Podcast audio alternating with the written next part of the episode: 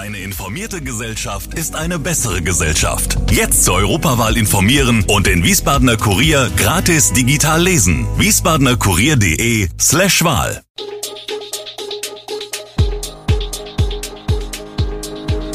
Gude, unser morgendliches News Update. Das Wichtigste aus Wiesbaden für Sie im Überblick. Guten Morgen aus Wiesbaden an diesem 30. Juni. Schwerer Unfall im Rheingau-Taunus-Kreis, so geht es mit der Waffenverbotszone in Wiesbaden weiter und die aktuelle Lage in der Ukraine. Das und mehr hören Sie heute im Podcast. Auf der Landesstraße 3032 zwischen Strinz-Margarete und dem Hofgut Georgenthal ist es am Mittwochmittag zu einem schweren Unfall mit zwei Verletzten gekommen. Wie die Polizei bestätigte, kam gegen 13 Uhr ein 20-jähriger Fahrer aus Hünstetten, vermutlich unterwegs in Richtung Hofgut Georgenthal, mit seinem Auto ins Schleudern und geriet in den Gegenverkehr. Dabei stieß er mit dem Heck voraus in das Fahrzeug einer entgegenkommenden 60-jährigen aus Taunusstein. Beide Personen wurden schwer verletzt in Krankenhäuser gebracht, die Fahrzeuge wurden stark beschädigt. Über die Ursache des Unfalls konnten die Beamten noch keine Angaben machen. In den vergangenen Tagen häufen sich die Leserbeschwerden über Busausfälle in Wiesbaden. Auch auf den elektronischen Tafeln werden immer wieder Fahrtausfälle angezeigt.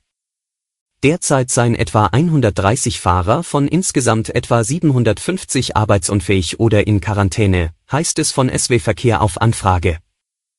Die Corona-Pandemie hinterlasse wieder ihre Spuren.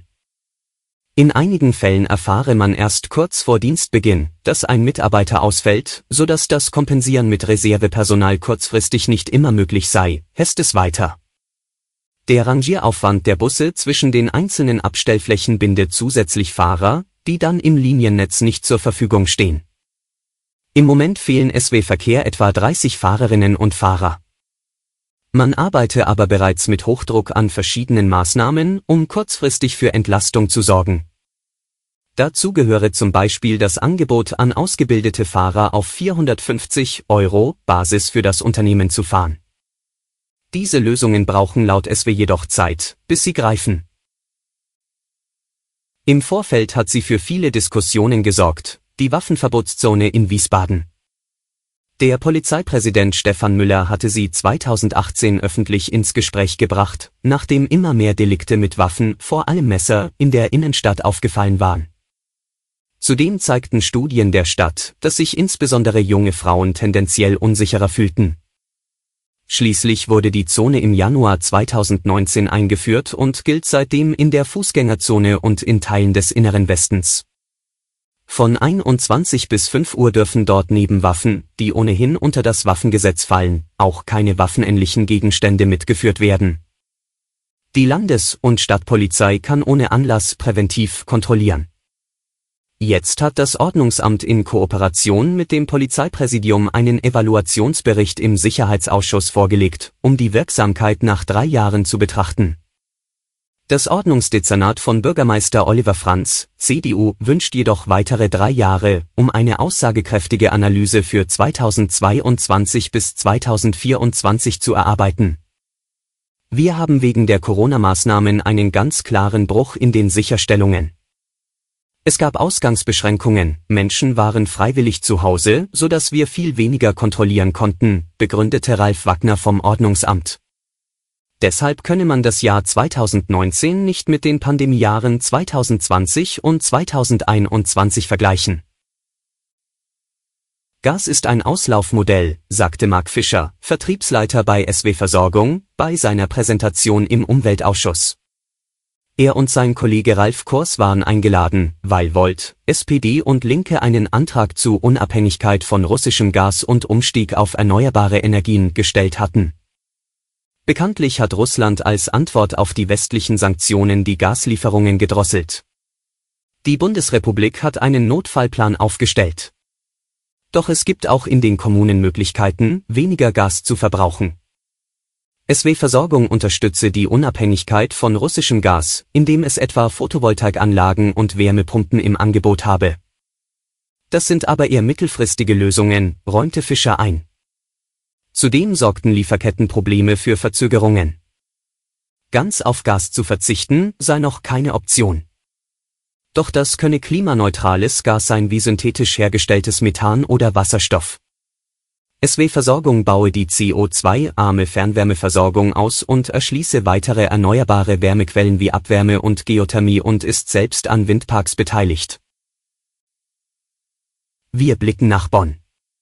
Der am Dienstag vor dem dortigen Landgericht gefundene abgetrennte menschliche Kopf gehört zu einem Mann, der eines natürlichen Todes gestorben ist. Das habe die rechtsmedizinische Untersuchung an dem Leichnam des 44-Jährigen ergeben, teilte die Bonner Polizei am Mittwoch mit.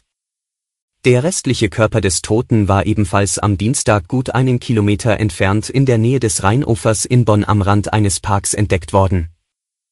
Den Hinweis auf den Fundort hatte ein 38-jähriger Tatverdächtiger gegeben, den die Polizei in unmittelbarer Nähe des Landgerichts festgenommen hatte.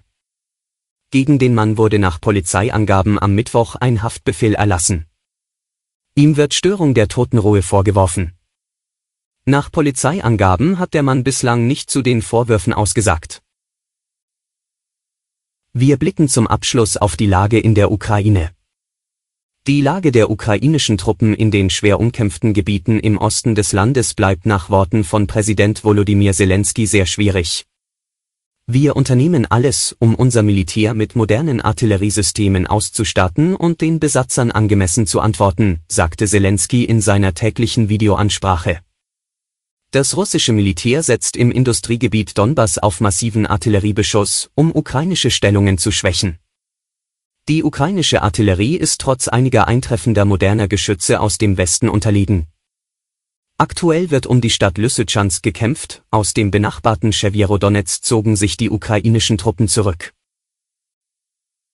Alle Infos zu diesen Themen und noch viel mehr finden Sie stets aktuell auf wiesbadener-kurier.de. Gude Wiesbaden ist eine Produktion der VRM von Allgemeiner Zeitung, Wiesbadener Kurier, Echo Online und Mittelhessen.de. Redaktion und Produktion die NewsmanagerInnen der VRM. Ihr erreicht uns per Mail an audio.vrm.de.